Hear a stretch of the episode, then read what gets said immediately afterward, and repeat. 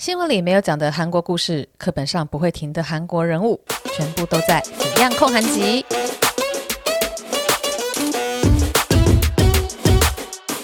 安妞大家，这一集是《Fion 焢韩集》的第六集了。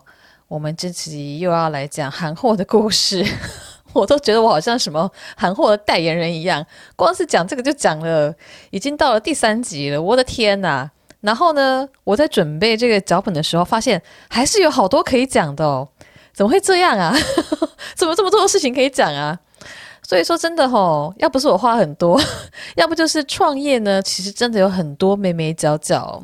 那不光是这个产业它的发展，然后还包括了一些卖家的经验，然后还包括了像是店租多少钱呐、然后说成本的结构啊，然后我看到的一些价差实力。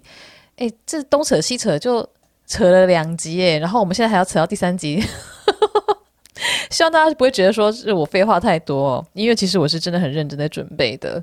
那前几集呢，我分别讲了说，诶，韩货跟台货的差别啊，啊，韩国人爱穿 overfit 的这种版型啊，然后一些明洞、乐天百货其实也有东大门货，或者说一些韩货品牌，他们其实也是从东大门批的。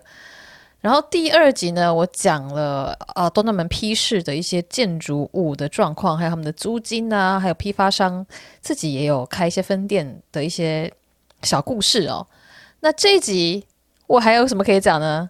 这一集我觉得反而是怎么说，也不能说前面不重要啦，而是前面你听了之后是一个背景嘛。那这一集是真的完完全全的经验之谈哦，就是在做韩货，在卖啊、在台湾卖韩货这些台湾卖家朋友的一些经验，然后加上我对成衣产业的一些了解，因为我自己之前也做过童装的买手嘛。所以包括一些，例如说运费啊、趴数啊，或者说款式的重复性，这是真的是做过这行的人才会知道的事情啊。所以我就是把我的朋友们的经验，然后加上我自己的经验，综合起来，就想说整理个几点给大家看。结果我在写脚本的时候啊，我就是想到什么就写下来，写下来，写下来，哦，轻轻松松就写满十个了，也没有什么在凑哦，就是真的是。很迅速的就写出十个来，有些甚至是我觉得啊，分成两点好像有点太松散了。好了，就把它硬塞成一点。所以说这集哈，你真的要听到最后啊。然后后面呢，我会讲到一个，我觉得我一个卖家朋友他的转型过程，我觉得做得还不错。第一 part 呢就是十个卖家的经验谈，那第二 part 呢就是韩货卖家的转型故事。好，第一点。如果你做久了，就是你做了两三年、三四年之后呢，你就会发现，其实每年都会有重复的款式。我以我自己的例子来说，我第一集还第二集有讲到，我卖了一件童装嘛，就我经手的一件童装啊，他们的外套款式非常的可爱，就是呃两面穿的，然后有一面的帽子戴起来是兔子耳朵，有另外一面的帽子戴起来呢是熊耳朵，所以小孩穿这样子超级可爱的。然后第一年呢。我们卖的时候呢，就是只有跟一个档口买，感觉上是那个档口自己的独家设计啦。那个档口也蛮有意思的，是一对情侣哦。我不知道他们现在还有没有在做，因为我自己没在做了。反正就是男生会讲中文，然后女生很可爱，然后女生很会销售。然后他们就是女生顾白天的摊位，男生顾晚上的摊位。啊、哦，不要又扯太远了。总之，那件童装外套非常的可爱，就是我们卖了超过上百件哦。然后呢，到了隔年，又是冬天的时候，诶，他又再出来了，就这件衣服又再出来卖了。然后不光是这件哦，其他档口我也看到了非常多类似的款式，就是这种双面穿的外套，然后耳朵上有不同的设计。啊、我原本卖这间，他们除了是复制自己去年很夯的款式之外，他们还做了一些材质的变动，还有颜色的不一样啊，所以就是会有点变化。那其他品牌、其他档口的，他们就很明显 就是看中了这件卖得很好嘛，这款式卖得很很不错，所以他们就跟着做了。然后后来也是真的是淘宝上也出现了超级多的类似款，甚至有些就直接拿我那个档口的照片去用。所以呢，我就是从这个例子发现，诶，其实每年都会有一些重复的款式，就是去年这款很红，那今年就一定会再出。那其实这个也不是说韩货都会有这样子的现象。卖的比较好的款式呢，本来就是隔年会再重新做一些改变，或者说再出一次。像 Zara 有一件西装外套很好看，他们就是每年都出不同的材质，秋冬可能出比较厚的，然后呢夏天就出麻的款式。那我自己呢，因为觉得那版型好看，所以我就是有黑色的秋天款跟夏天的麻款，我都买了。那除了 Zara 跟童装的例子之外呢，我还有一个朋友，他以前。啊、有卖一件就是披肩加外套的感觉，就很像它是一个围巾，但它穿起来会很像一个外套，反正是一个蛮我觉得蛮好看的款式啦。然后那时候我自己很想买嘛，但是我跟那个朋友不熟，我就问了我另外一个比较熟的卖家朋友，我就想说，哎，那我自己去东大门买，那我就问一下我那个朋友说，哎，你知道这件衣服？他说，哎，这个设计已经卖好几年了，就是每一年都会出现这样的设计。然后我朋友说：“这这这很常见啊，这不是什么新鲜货那样子。”我讲说：“哦，哇！所以说，如果你是啊韩货的买家的话，就是你是消费者的话，你可能会觉得说：哎，怎么今年跟去年有一样的款式？是非常正常的。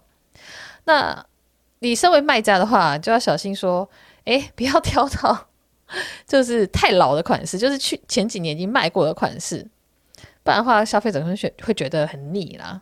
当然，也有一些档口呢，他们是把去年的货直接压到今年来卖。这个要怎么判断呢？据说啦，这些布料其实你就放在仓库放一年了之后，它其实它可能颜色也不会那么的鲜明，它可能啊、那个叫什么固色度吗？色牢度它没有那么高，所以它可能会褪色之类的。那这个就是大家到时候自己看现货，或者说看那个你收到的货怎样子，去去判断。好，那刚刚讲的第一个是说每年都会有一些重复的款式嘛。那第二个呢，我真的觉得这是一个非常非常经验之谈哦，因为你要交易之后，你才会知道这件事。这个我已经听两个卖家朋友讲过，那就是有一些档口，你第一批拿到的货跟第二批拿到的货可能会不一样。就是如果你去逛现场的时候，哎，你觉得哎，他挂在现场的衣服很好看，然后你想要批，然后结果呢，你订第一批的时候，哎，也真的是不错，跟你在当现场看的是一样的。那你的客人可能都买光了，然后你就想说，好，那我再追加，结果追加回来的货布料不一样，就他们可能是同一个款式的，但是它的用的布质料或者是颜色上就会有点差异。那这有时候，嗯，我老实说了，很多档口不会先跟你讲这件事。有些可能会吧，我不太确定啦。那我是蛮常听到朋友说，就他们直接来了，也不可以跟你讲，你就直接收到货才发现啊，怎么跟上一批不一样？那这个原因我是不清楚啦，可能是布料断货啊，又或者是说哦哪一个环节出问题。那总之就是会遇到这样的状况。那有可能第二批的布料用的会比第一批好，也有可能第二批的布料比较差。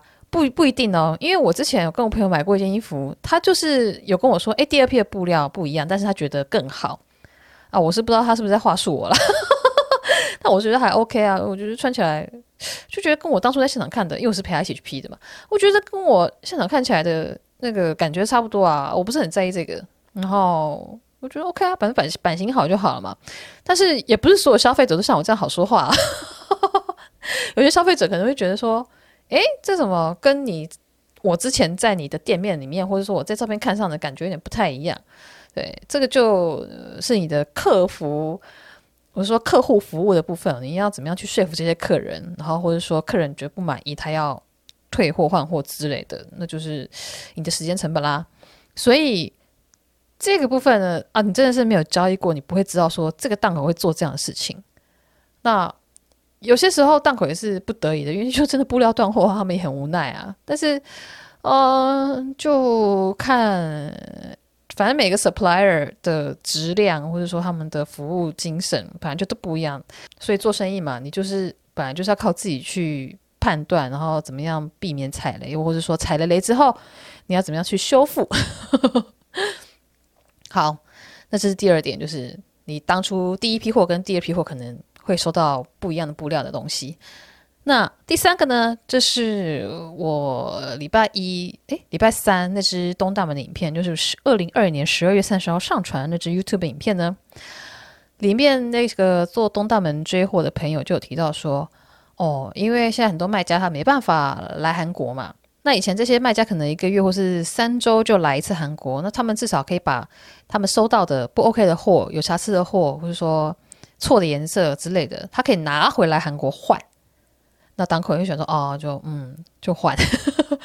但现在呢，他们也知道这些卖家他们不无法来韩国嘛，所以他们反而不会那么仔细的检查，他可能就会乱塞别的货给你，或者说乱塞有瑕疵的货，反正寄回台湾，然后。你要再来换的时候，有些人可能想说啊，好麻烦，就算了。他们就是在赌这一点了，可是他们可能会比较没有那么认真的去比对，或者是说去注意他们的质量。然后我的粉砖呢，在我的影片下方啊，就有一个人，他也是做韩货的，然后他就放了一张照片，我觉得超级夸张诶，他那个照片是一个雪纺的上衣，然后下摆有一条哦抓皱的那个下摆。然后它下摆呢，有一面是齐的，那另外一面是完全是参差不齐，是这个锯齿状。诶，大家可以去看张照片，真的是，真的就是锯齿状，像心跳图那样上上下下的。然后它的成本是五万九千韩币，诶，这个不便宜哦，因为五万九韩币是多少钱？我这边算一下，是一千五，诶，它的进货成本是一千五的雪纺上衣，然后。竟然下摆是锯齿状，我如果是我会超傻眼的。我觉得所有人去看那张照片，一定都会超傻眼。推荐大家去看一下那张照片，就在我哎呀 Facebook 以那个讲东大门的这影片的下面呢。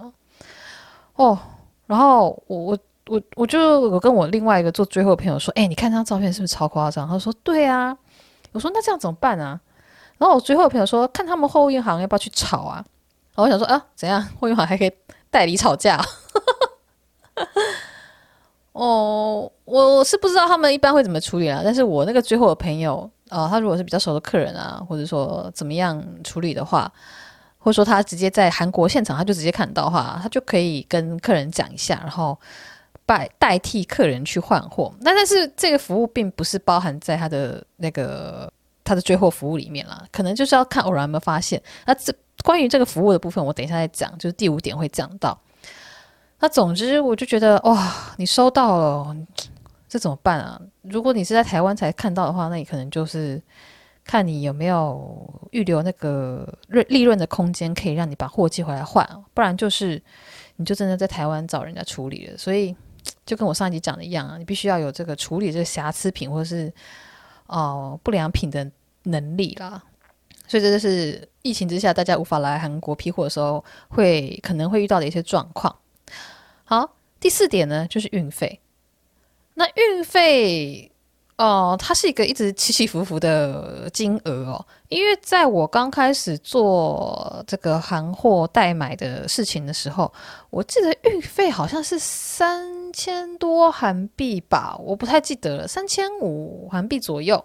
然后呢，大概到，因为我是一五年、一六年做的，大概到一八年的时候就有慢慢的往下跌啊。所以我朋友前阵子是说，在疫情之前大约是两千五，然后在那个影片的时候，它里面就有说，哦、现在是涨到了六千。然后在我粉专跟 YouTube 都有人留言说，哎，我们这边已经涨到七千五，然后有人说，哎，我们已经涨到八千，哇塞！你就想想看，原本以前是两千五，然后现在是八千的话，这样是几倍啊？拿我的计算机，这样是三点二倍诶，你的运费成本涨了三点二倍。所以说，你如果要做韩货的话，你必须要预留一个运费的涨价空间。就你定价的时候不能定得太紧哦，不然的话，你到时候在追价的时候，突然之间运费涨了，那那怎么办？而且这运费涨。也不是说追货的小帮手他要赚的，这这就是货运行的成本转嫁啊。我是不太确定原因了，但是我推测哦，就是因为航班减少了，因为现在航运股不是狂涨吗？那空运的班次也比以前少啊。疫情越严重的时候，空运的班次就越少嘛。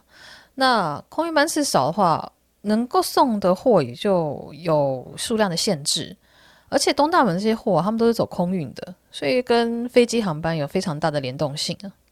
所以 班次越少，大家可能要去抢那个空间嘛，我也不太确定他们那个运费的哦，或者说抢那个仓位吗？或者说他们抢那个客机货机的空间是怎么算的？但是当航班减少的时候，就是等于空运的 supply 减少嘛。那 supply 减少，底面还是在的话，会怎样？价格就会上涨啊！这是一个非常基本的商业原理吧？对，那这个就是第四个条要注意的地方，就是运费它可能会一直涨。那第五个呢，就是你必须成本结构要算进去，就是你给追货的人的趴数，通常他们都叫小帮啦。那我就觉得就是追货的人，这个趴数呢，呃，起伏很大。那也跟服务品质有没有绝对挂钩？我觉得是有挂钩，但是也有可能啊、很便宜的，然后找到一个很棒的人，那有可能很贵的找到一个不 OK 的人，还是要自己试着就是 run 一次才知道嘛。但是在做追货的，眉眉嘎嘎也是很多啦，因为我朋友自己在做追货嘛。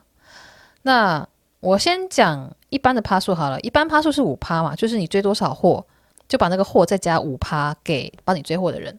便宜没好货这一句话哦，在非常多行业都是可以用得到的。追货的趴数也是，当然你也可能就是遇到就是价格没有很贵，但是质量很好的，例如说那个有个 YouTuber 他在。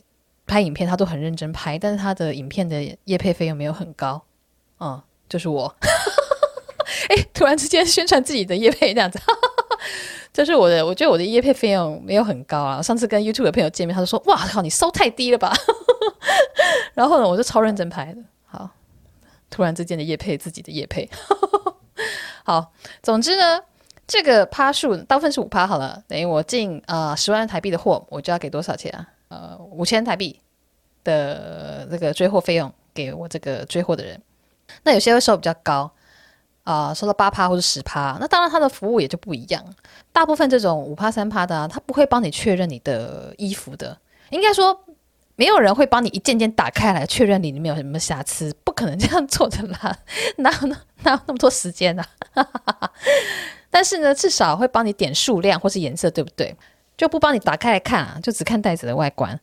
那这个东西啊，你在韩国先做了之后，你就不会寄错的货回到台湾。因为最后其实是这样子的，呃，客户跟呃档口下货嘛，下单就说我可能呃某某款红色的两件，某某款紫色的三件，就下好之后，追加这个帮手呢，他就会直接去那个档口把这个货拿回来。但是他拿货回来的时候，他是怎样的状态？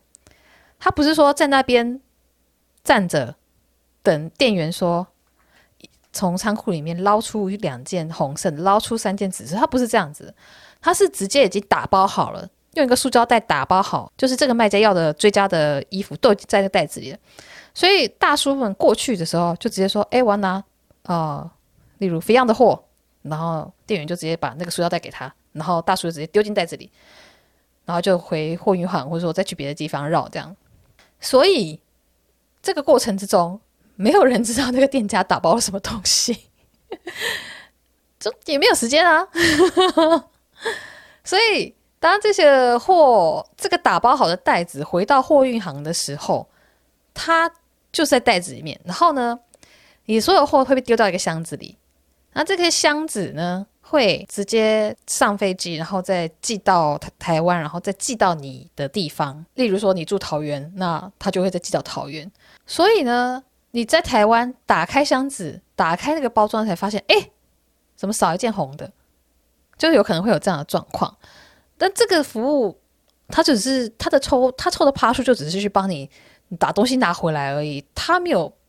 包含了帮你检查里面的款式对不对，或者说你数量对不对，颜色对不对。所以说，如果你想要有人帮你在韩国就帮你先检查好了的话，那你就必须要多付钱嘛，这是很自然的道理啊。你服务越多，你付出的成本会越多。所以说，多付个几趴，你就可以得到这样的服务，你就不需要在到台湾之后才发现少了几件，或者说多了几件，或者说错了几件那样子。那我是不清楚有没有人在做这样一件一件打开来检查的事情呢？因为我觉得这件事情非常的花时间，应该没有人会做吧。所以如果有人知道谁在做这种服务的话，要欢迎跟我说。因为我怎么想都觉得这这件事情太花时间了。好，讲完小趴的，好，讲完小邦的趴数，接下来第六点呢，就是中国货这件事情。因为我每次不管是在 blog 或者在 YouTube 讲东大门的事情，下面一定会有人留言说：“啊，韩国批示有很多中国货啦，你去杭州啊，去哪里看啊？真的是一堆韩国人在那边批货。”哦，讲的好像我不知道这件事一样。没有错，东大门里面也有中国货，你可以再去中国批、啊。如果你觉得说我不想要经过韩国，我就直接去中国批的话，你可以去啊，网络上都有教学嘛。义乌、虎门、广州那边都有超级大的批发市场，你可以买到所有的衣服、配件、包包等等都有。那为什么要带韩国来买呢？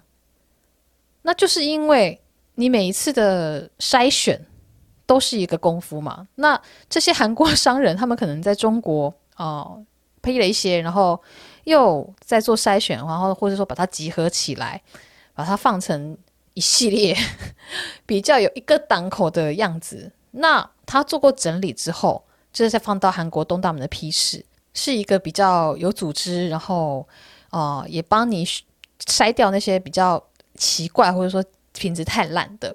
那其实说回去历史哦，韩国东大门批示就本来就是 for。韩国人他们自己啊、来批衣服的嘛，就像台湾人之前会去五分铺一样。那韩国人其他地方的人，他们也会来东大门批示来批衣服。那只是后来渐渐的，哎哎哎哎，大家都跑来韩国了，就觉得韩国这边的衣服好像啊比较好看啊，设计比较好之类的。那我自己是没有去过中国那些批发市场了，我一直很想去，但是就有点担心呃一些状况，然后加上现在疫情也更没办法去嘛。那我看过一些照片，然后还有一些影片哦。那真的这些中国的批发市场也真是超级大哎，我觉得比东大门大上非常多的感觉。然后你要在里面逛，然后挑，然后不要被骗，那也是很花时间的一件事情啊。而且我有上网查了一下，就是中国批发的哦，他们批发的价格门槛比韩国高哎。因为韩国这边是第几乎是一个款式，你拿一个色两件，或者说你各有三个色，可能就可能各拿一件，那你就可以用批价买了。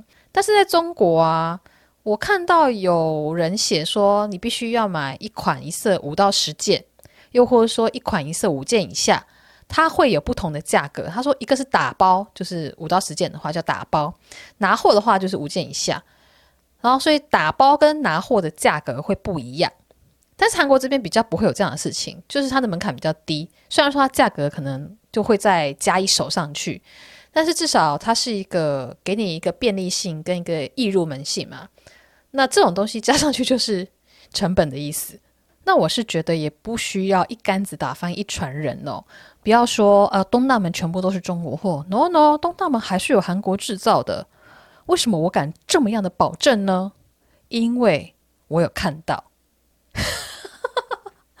这是一个、呃、很奇妙的经验哦，就是我帮学生找过东大门附近的考试院啊。现在这边说东大门附近的考试院呢，你要远离批示远一点点才会有比较好的。在批示附近的考试院都比较旧一点啊，有一间很新啦，但是我觉得它那个周遭环境没有很好。好，我们今天是讲批示哦，不要讲考试院。就我在陪学生去看东大门附近的考试院的时候呢。有一次就进到一个建筑物里面，然后意外就看到他们的一楼还二楼哦，有一个办公室的门开着，然后我就从门缝就瞄了一下，哦，里面有一大堆缝纫机，然后呢，一堆人在那边嘚嘚嘚嘚嘚嘚嘚嘚嘚在那边车衣服，它就是很明显一个成衣的缝纫工厂吧。所以我就想说，哦哦，原来在这。那我看到那个工厂呢，它是在新塘站四号出口附近往山坡上走的一栋建筑物里面哦。那大家有看影片就知道，哦、我有放地图在上面嘛。然后新塘站的左上方就是批示，那四号出口算是右下方，所以它是离批示非常非常近的距离哦，走路大概十分钟以内吧。嗯，所以我是有看到工厂本人的。那另外再加上我的旧家，就是我自己以前住在一个半山腰的一个违建，这几个也有影片，大家可以去看。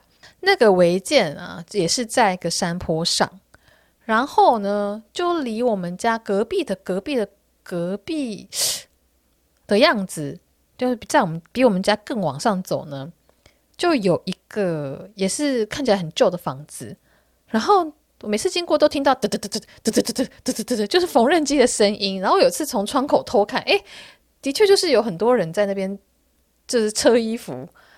哦我想说，哦。所以这里也是个工厂哎、我讲工厂，大家会可能会想象成一个、啊、很大，然后像什么富士康啊、流水线啊生产的，没有。我讲的工厂其实就是那种很小的，很像那种家庭代工那样子，小小间一个平房，然后里面就是放了超多缝纫机那样子。所以我觉得韩国制造应该还是有的啊，就在我眼前。对，所以就是有中国货，当然也是有翻锅货那样子。那接下来讲第七点，就是便宜的进货的方式。那我上一集在分享几个我觉得还啊、蛮有兴趣的台湾的韩货卖家的时候，提到就是 Romy 嘛。那另外就是永成他们家的衣服。那我那时候有讲到说，张永成他常常会有卖价定得很便宜，是因为他是用切货的方式。那切货其实就是买断啦。那我觉得这个是在成衣行业行之已久的方式诶、因为。哦，我有个朋友，他是做成衣的工厂哦，就是真的是大工厂了，不是我刚刚讲的那种家庭代工的。那他的工厂在哪一个国家，我就不先说了，反正 就那些国家嘛，大家应该知道。总之呢，他们有时候啊、可能做的量比订单更多，那可能是不小心做错啊，又或者说必须要多做一些，以应付说有瑕疵的状况，然后又或是说有一些瑕疵被客户打回票。总之，他们做的货呢，就是会比原本需要的更多。要怎么办呢？放在仓库啊，很占仓库的空间，因为你知道仓库也是钱嘛。然后你要卖掉，哎，也不行卖啊，因为你是跟客户是有签约的哦。他们是做一些大客户的那个衣服，那上面有 logo，那你如果卖出去的话，被客户发现，客户就会觉得说你这是在盗用、盗卖那样子的感觉。但是那些衣服啊，就明明就是还是可以用的、可以穿的。然后我朋友就觉得这样子的话好浪费哦。那这种时候呢，他们就会把这批衣服切出去，就是切货出去给那些有方法把这些衣服卖掉的人。所以说，很多人会说什么呃外流货、工厂外流就是这样子出来的。那我是不知道切货的哦、价格会是多少啦。但总之，对于这些工厂来说，是一个清库存，然后又可以拿回一些现金的方式。那我是在上网，然后查一些别的国家批货的状况的时候，就看到有一篇文章，我觉得还蛮值得参考的，大家可以去搜寻一下。如果你有想要卖衣服的话，它文章很长啦，但是里面有一些我觉得是非常实际的参考例子。它的文章名字叫做《大陆服装批发一般人不知道的服装生意经验》，它是在匹克邦的文章。我觉得这应该是中国人写的文章被翻成繁体字的样子，我不太确定。嗯，那总之它是繁体字在匹克邦，大家可以去看。那它里面就有提到一个状况，他说广东有一位很有名的老板，他就是专门做这种啊、收购这些切货的。那他说，当季的批价如果是一件衣服可能二十元人民币的话，那在切货的时候就会几乎是半价，是跌到十块钱都有可能。然后这个人呢，他就是趁这个时候大量的买进，他做什么呢？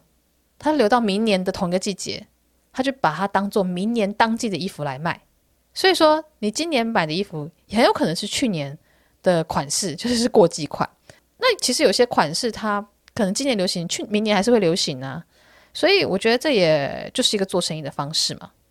那如果第二年他想要再批给别人，他可以哦把它当做当季货来卖，然后就批他一件十五块，所以他还是一件赚五块嘛。那这样子他也还是赚得到钱啊。那他也不是说就这样子没有承受风险，诶，他还是。十块钱的时候，他他切货的时候还是把一堆现金出去，然后他把货压个一年，等个一年，等到明年再卖，然后也要看能不能卖得掉。然后如果流行有变化的话，他卖不掉，他他的那库存也是压在那边啊。所以这就会跟我的第一点有互相符合哦，就是每年都会有一些重复的款式。那这些重复款式哦，有可能是去年热销，今年再做，也有可能就是像我刚刚说的这个方式，就是有人切了去年的货，然后呢，今年再当做当季来卖。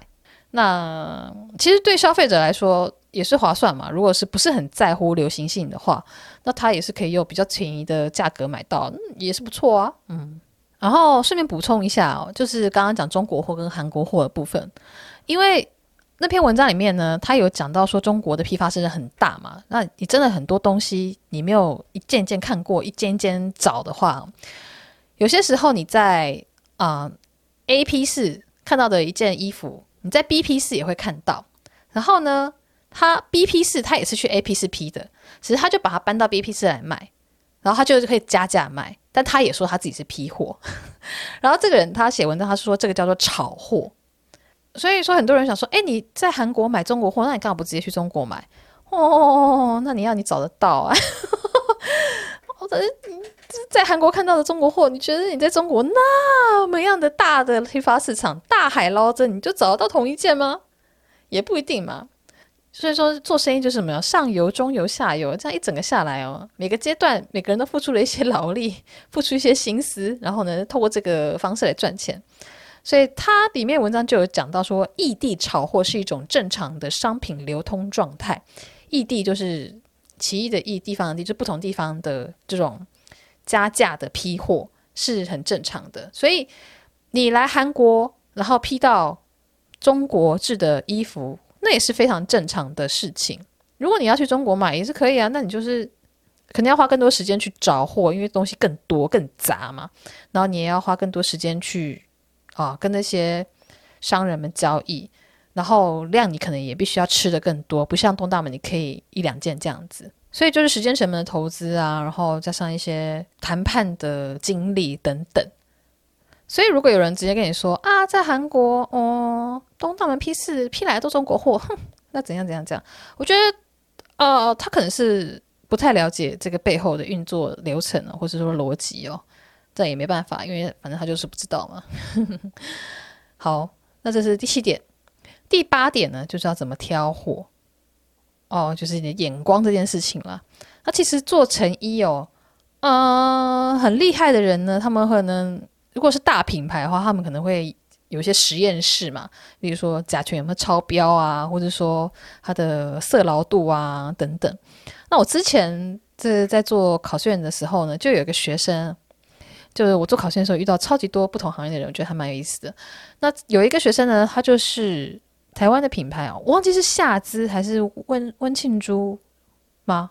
我忘了，反正就是一个台湾的品牌。然后他就是帮这个台湾的品牌做原料采购的。他那时候就说，有些很好的布，可能意大利的布，或者是说日本的布，一码就要几百块美金。哇、哦，就是他那个原料本身就贵的要命，难怪这些很厉害的衣服就会那么贵，因为他们本身原料就超级贵。那他因为做了可能有好几年了吧，所以他说他其实一摸那个布，他就能够判断那个质地，还有这个布贵不贵。所以我那时候就听到眼睛亮，超想跟他去逛街的，超想把他拉到东大门，然后呢叫他一件件给我摸，说：“哎，你觉得这个布怎么样？哎，这个布是不是真的好的？” 就是要他把它当做一个什么布料人体。实验机那样子，但是也没有啦。反正人家那时候也是来念书，我也不好意思说拉着他东跑西跑。那当然，很多人他做行货，他不是这种专门的布料采购啊，或者说织品系出身的，那怎么判断呢？这个就自己的眼光啦。你看他的做工嘛，看那个线，它的这个织法紧不紧密，或者说他们线头，或者说，那，工这些衣服的做工应该。我觉得看久的人就应该有，或是有一些啊、呃、基本的常识吗？那这个其实就眼光啊，所以眼光其实也是一个值钱的能力哦。那这也就必须讲到说，觉得现在这个状况哦，看照片挑货的缺点，就是因为你看不到这些细节，照片上看不到你那个线织的有没有够密啊，或者说摸起来是怎么样的感觉啊？你要看到货本身才知道嘛，那这就是照片挑货的一个麻烦的程度。接下来讲第九个，直播。这个呢是指读者的留言，因为我在影片还是 Podcast 有讲说，哎，直播的这个没有库存的压力嘛，就是他直播在网络上呢，观众消费者们就直接说，哎，加一加一就我要下单那样，然后他就转身就跟档口说，哎，那这件几件，这个几件，这样子下单，好像是一个怎么讲买空卖空的方式吗？然后呢，就有读者提醒说，哎，但是呢，很多人他就是加一喊完之后。他就弃标了，所以说你可能已经跟档口叫货了，结果叫进来，哎，这个消费者没有付钱哎，那那怎么办？那你就要再想办法把它卖掉。所以说这个样子的弃标也是他们的工作的辛苦之处。那关于直播主的一些工作状况哦，我自己还蛮好奇的，所以我下一支影片呢，有连线采访一位在东大门做直播的一个美眉。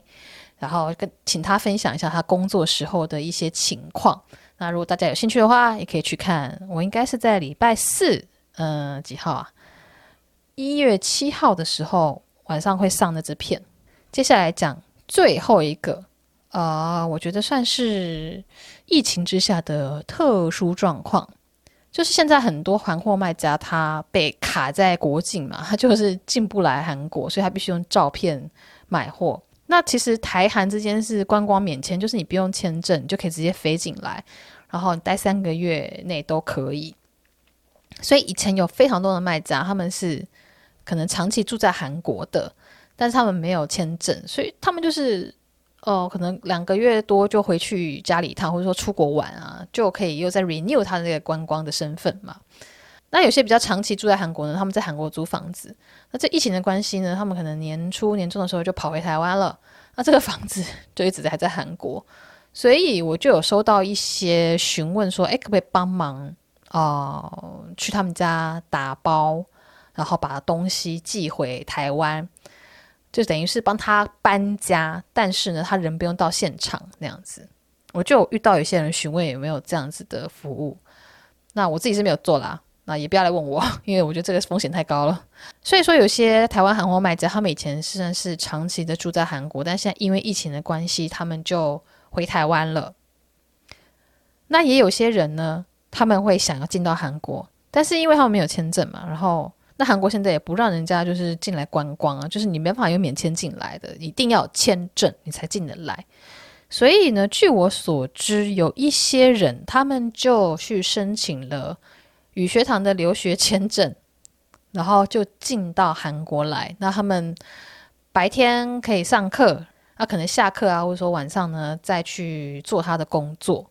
这是我知道的一些状况。所以，如果你还是真的很想做韩货，然后又不想要承担那个看照片选货的风险的话，你或许也可以考虑，就是来念语学堂留学，然后。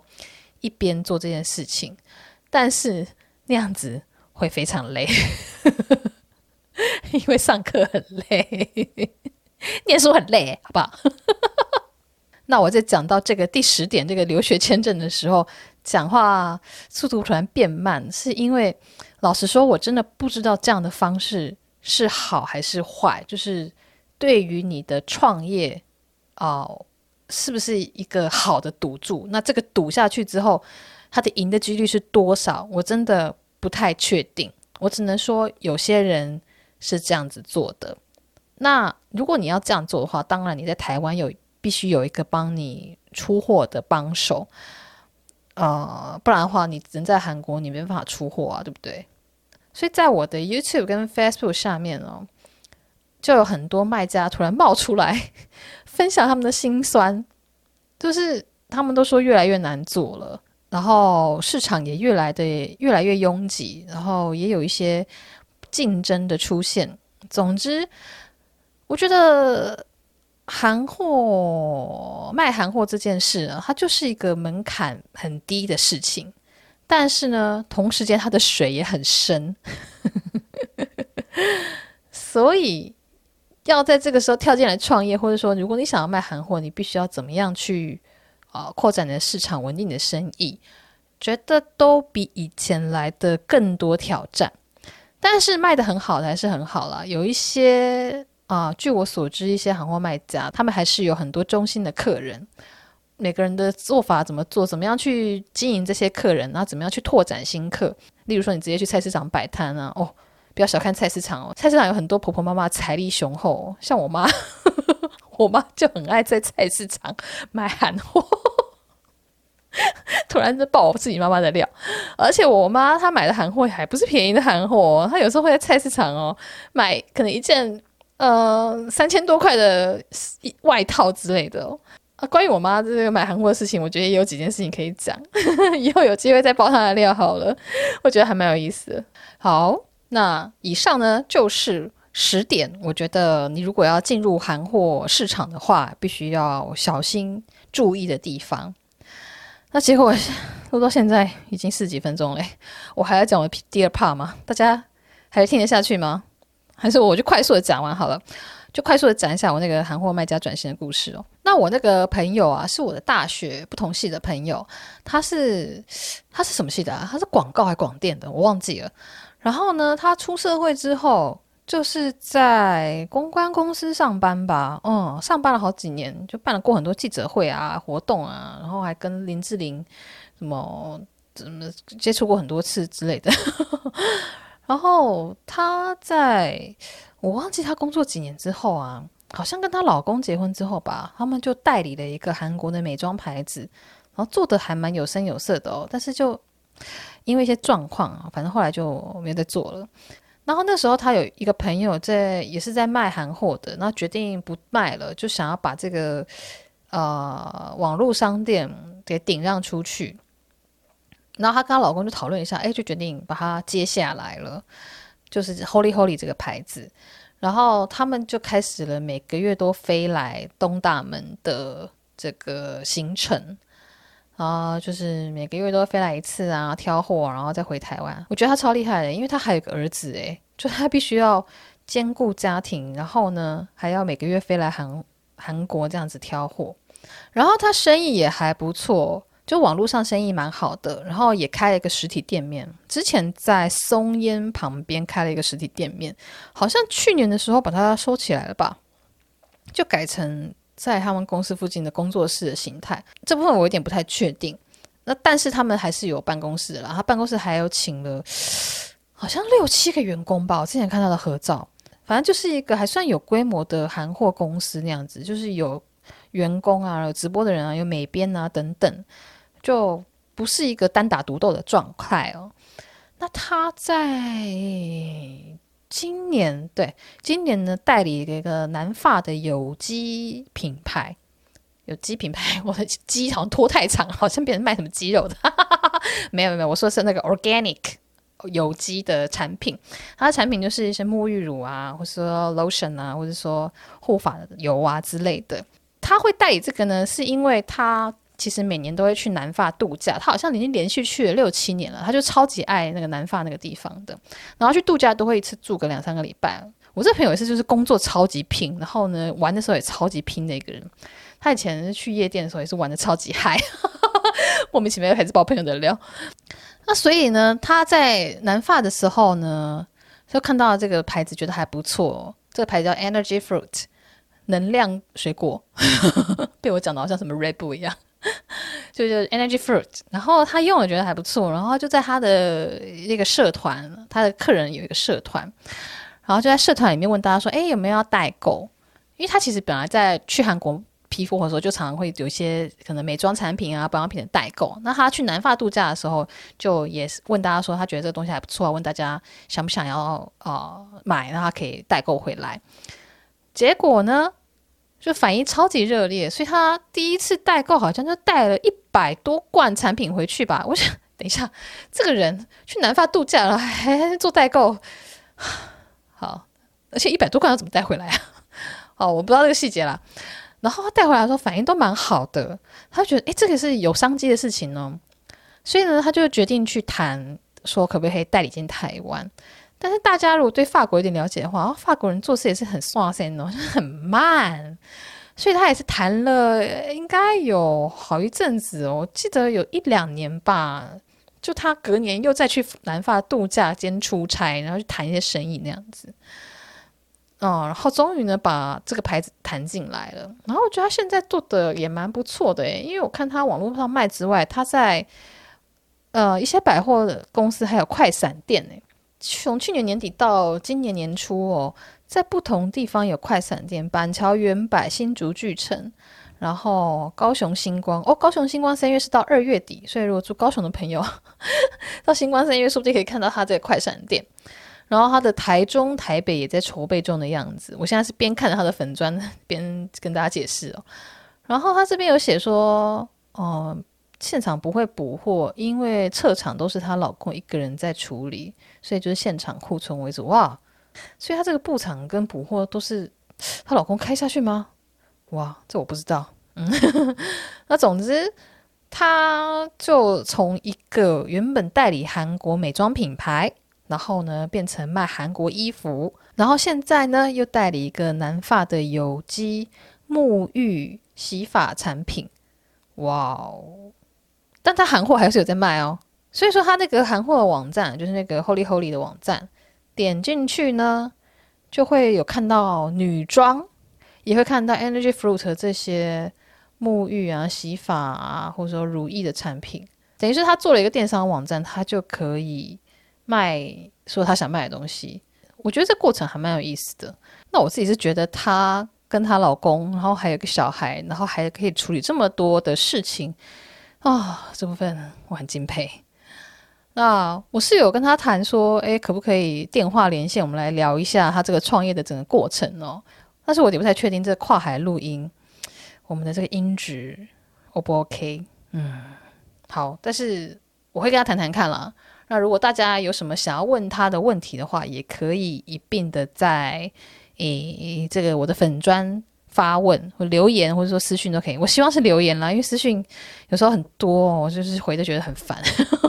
那留言的话，大家都公开看得到，我觉得对大家的益处也是比较高的啦。那所以呢，今天我们讲了前面十个现在大家当韩货卖家要注意的点，还有一个我的韩货卖家朋友他一路的转型哦。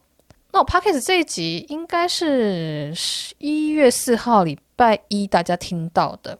那我礼拜四呢，东大门还有一集 YouTube 会上片，那大家也可以去看。我除了有东大门现在的这个档口的直播主来分享他工作状况哦，那另外呢，我也找了很多资料，就是关于东大门的不动产。就 这些资讯，我自己觉得非常的精彩，因为我我我把这些我找到的资料丢给龙哥的时候，龙哥有吓到，他说：“哇靠，怎么这么贵啊？”好了，哇靠是我家的了，但他就觉得说也太贵了吧，他真的吓傻眼了。所以我觉得内容很精彩，大家看到赚到，听到赚到，好不好？嗯，记得去看，然后也要记得听，然后也要分享给你所有想要创业或者说想要卖韩货的朋友，因为我觉得很多行业其实触类旁通的啦。我现在现在讲的是卖韩货，但是其实它有一些道理啊，运用在其他产业是 OK 的。我自己是边整理边觉得很有收获啦，那希望大家也很有收获。那我们就下次的 Podcast 或者说 YouTube 或是粉砖，又或是我的 IG 再见喽，大家拜拜。